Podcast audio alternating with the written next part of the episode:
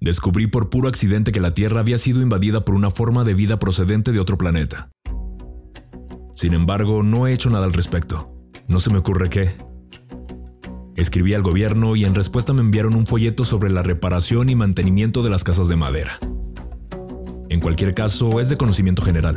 No soy el primero que lo ha descubierto. Hasta es posible que la situación esté controlada. Estaba sentado en mi butaca pasando las páginas de un libro de bolsillo que alguien había olvidado en el autobús cuando topé con la referencia que me puso en la pista. Por un momento no reaccioné. Tardé un rato en comprender su importancia. Cuando la asimilé, me pareció extraño que no hubiera reparado en ella de inmediato. Era una clara referencia a una especie no humana, extraterrestre, de increíbles características.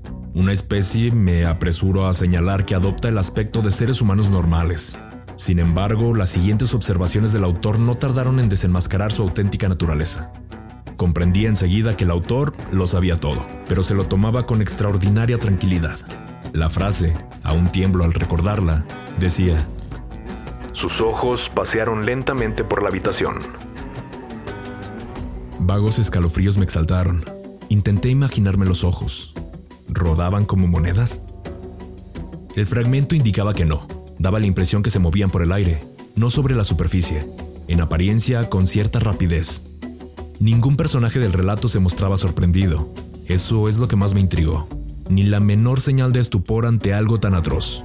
Después, los detalles se ampliaban. Sus ojos se movieron de una persona a otra. Lacónico, pero definitivo. Los ojos se habían separado del cuerpo y tenían autonomía propia. Mi corazón latió con tanta violencia y me quedé sin aliento. Había descubierto por casualidad la mención de una raza desconocida, extraterrestre desde luego. No obstante, todo resultaba perfectamente natural a los personajes del libro la cual sugería que pertenecían a la misma especie. ¿Y el autor? Una sospecha empezó a formarse en mi mente. El autor se lo tomaba con demasiada tranquilidad. Era evidente que lo consideraba de lo más normal.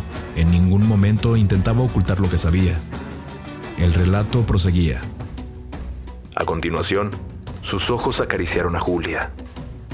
Julia, por ser dama, tuvo el mínimo decoro de experimentar indignación. La descripción revelaba que enrojecía y arqueaba las cejas en seña de irritación. Suspiré aliviado. No todos eran extraterrestres. La narración continuaba. Sus ojos, con toda parsimonía, examinaron cada centímetro de la joven. Santo Dios. En este punto, por suerte, la chica daba media vuelta y se largaba, poniendo fin a la situación. Me recliné en la butaca, horrorizado, mi esposa y mi familia me miraron asombrados. ¿Qué pasa, querido? preguntó mi mujer. No podía decírselo. Revelaciones como estas serían demasiado para una persona corriente. Debía guardar el secreto. Nada, respondí, con voz estrangulada. Me levanté, cerré el libro de golpe y salí de la sala a toda prisa.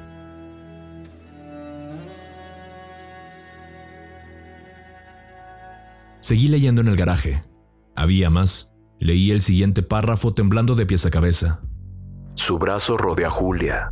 Al instante ella pidió que se lo quitara, cosa a la que él accedió de inmediato, sonriente. No consta qué fue del brazo después de que el tipo se lo quitara. Quizás se quedó apoyado en la pared o lo tiró a la basura. Da igual en cualquier caso. El significado era diáfano. Era una raza de seres capaces de quitarse partes de su anatomía a voluntad. Ojos, brazos y tal vez más, sin pestañear. En ese punto, mis conocimientos de biología me resultaron muy útiles. Era obvio que se trataba de seres simples, unicelulares, una especie de seres primitivos compuestos de una sola célula, seres no más desarrollados que una estrella de mar. Estos animalitos pueden hacer lo mismo. Seguí con mi lectura, y entonces topé con esta increíble revelación, expuesta con toda frialdad por el autor, sin que su mano temblara lo más mínimo. Nos dividimos ante el cine. Una parte entró y la otra se dirigió al restaurante para cenar. Fisión binaria, sin duda. Se dividían por la mitad y formaban dos entidades. Existía la posibilidad de que las partes inferiores fueran al restaurante, pues estaba más lejos, y las superiores al cine. Continué leyendo, con manos temblorosas. Había descubierto algo importante. Mi mente vaciló cuando leí este párrafo. Temo que no hay duda. El pobre Bibney no ha vuelto a perder la cabeza. Al cual seguía, y Bob dice que no tiene entrañas. Pero Bibney se las ingeniaba tan bien como el siguiente personaje. Este, no obstante, era igual de extraño. No tarda en ser descrito como carente por completo de cerebro. Al siguiente párrafo despejaba toda duda. Julia, que hasta ese momento me había parecido una persona normal, se revela también como una forma de vida extraterrestre, similar al resto. Con toda deliberación, Julia había entregado su corazón al joven. No descubría qué fin había sido destinado el órgano, pero daba igual. Resultaba evidente que Julia se había decidido a vivir a su manera habitual, como los demás personajes del libro, sin corazón, brazos, ojos, cerebro, vísceras, dividiéndose en dos cuando la situación lo requería, sin escrúpulos. A continuación, le dio la mano. Me horroricé. El muy canalla no se conformaba con su corazón, también se quedaba con su mano. Me estremezco al pensar en lo que habría hecho con ambas a estas alturas.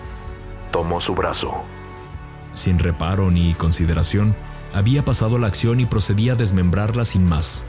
Rojo como tomate, cerré el libro y me levanté pero no a tiempo de soslayar la última referencia a esos fragmentos de anatomía tan desocupados, cuyos viajes me habían puesto en la pista desde el principio. Sus ojos le siguieron por la carretera y mientras cruzaba el prado. Salí como un rayo del garaje y me metí en la bien caldeada casa, como si aquellas detestables cosas me persiguieran. Mi mujer y mis hijos jugaban al Monopoly en la cocina. Me uní a la partida y jugué con un frenético entusiasmo.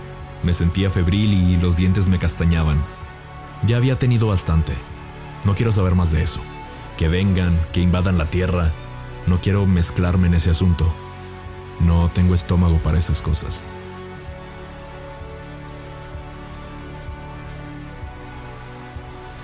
Algunas peculiaridades de los ojos. Philip K. Dick.